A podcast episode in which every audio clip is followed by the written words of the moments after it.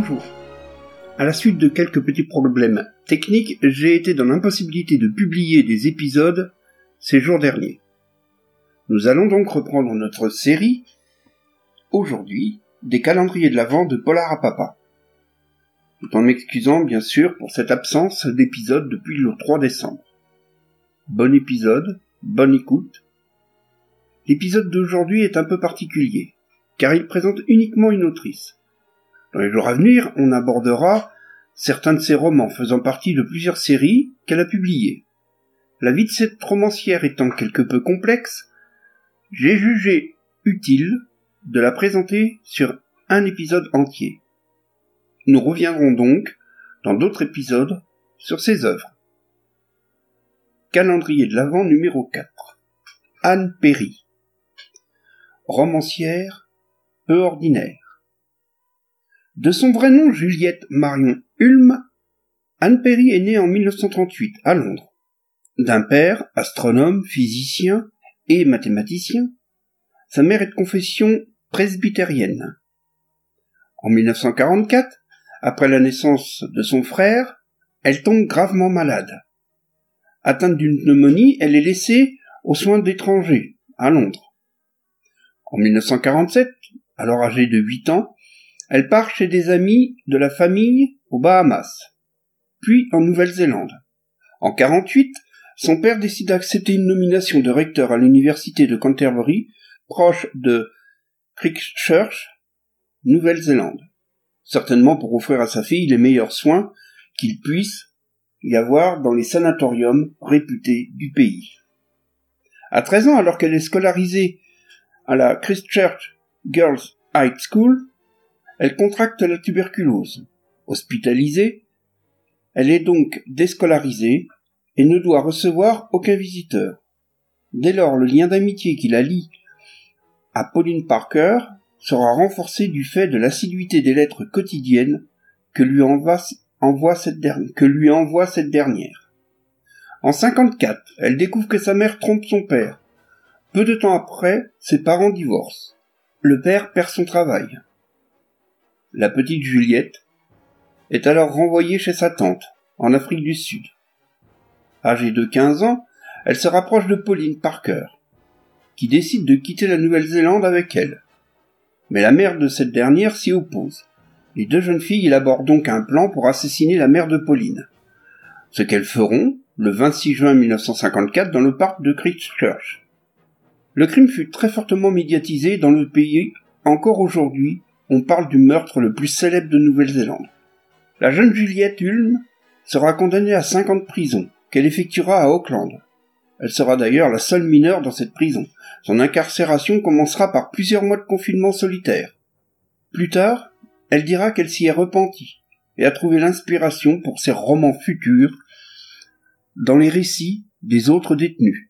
En 1959, elle change de nom pour devenir définitivement Anne Perry. Elle rejoint la religion mormone et s'en va pour le Royaume-Uni, où elle devient hôtesse de l'air. Il convient de noter aussi que cette affaire a inspiré deux films, l'un en 71, mais ne nous délivrez pas du mal, de Joël Serra, plus connu pour les galettes de Pont-Aven. À sa sortie, le film fait scandale.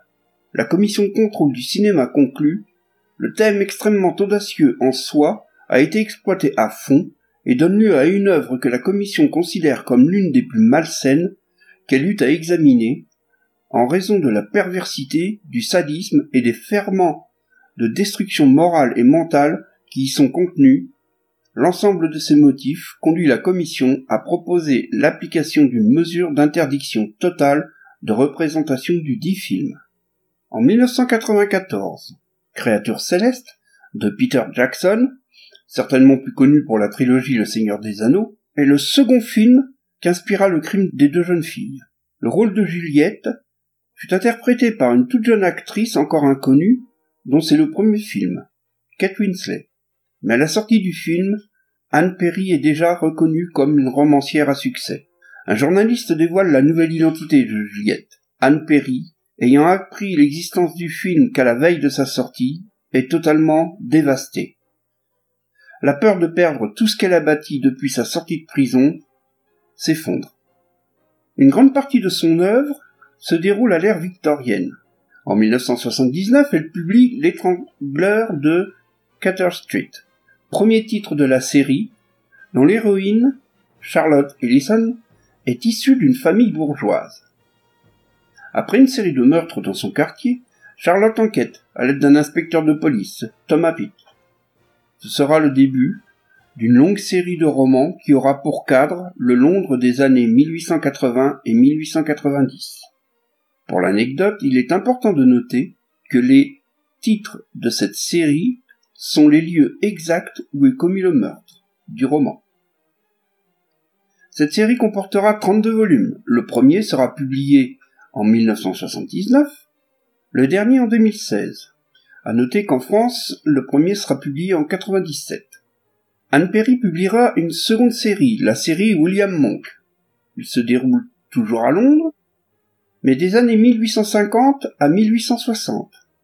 Cette fois-ci, c'est un trio de détectives. William Monk, ancien policier amnésique devenu détective privé. Florence Nightingale, infirmière. Et Olivier Rathbone, avocat. Cette série sera publiée dans la collection Grand Détective ou des éditions 10-18 la série comporte 24 volumes, publiés de 1990 à 2018. Notons que la date de publication du premier volume en France est de 1998 et le dernier 2018. Anne Perry publiera aussi deux romans dans la série Célie, l'un en 2000, l'autre en 2001. Puis viendra la série Joseph et Matthew Rivley, qui comporte cinq volumes, le premier en 2003, le dernier en 2007. Enfin, une série qu'elle appellera Histoire de Noël, comportant 16 volumes, le premier publié en 2003, le dernier en 2019. Les publications de cette série sont des nouvelles, policières, dont l'action se déroule pendant la période de Noël. La particularité de ces nouvelles est que chaque personnage principal est un des personnages secondaires de ses précédentes séries, et c'est ce personnage principal qui mène l'enquête. Anne Perry publiera bien d'autres romans, en particulier quelques fantastiques et de la littérature jeunesse. Elle sera nommée au prix Agatha du meilleur roman en 90, 92 et 2008. Nommée au prix Edgar Allan Poe du meilleur roman en 97, elle remportera ce prix en 2000 pour son roman Héros. Elle sera aussi nominée au prix Macavity en 2001. Anne Perry procède par petites touches cloîtrant ses personnages dans des huis clos qui deviennent autant de mises en scène étouffantes de la société victorienne. Ainsi, le temps ne semble pas avoir effacé toutes les blessures éprouvées dans sa jeunesse, puisque tous ces romans policiers victoriens témoignent d'une révolte contre la bienséance putibonde dont s'affuble la bonne société victorienne.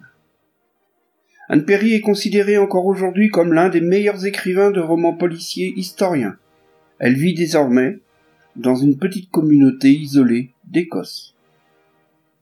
Je vous remercie d'avoir écouté ce podcast.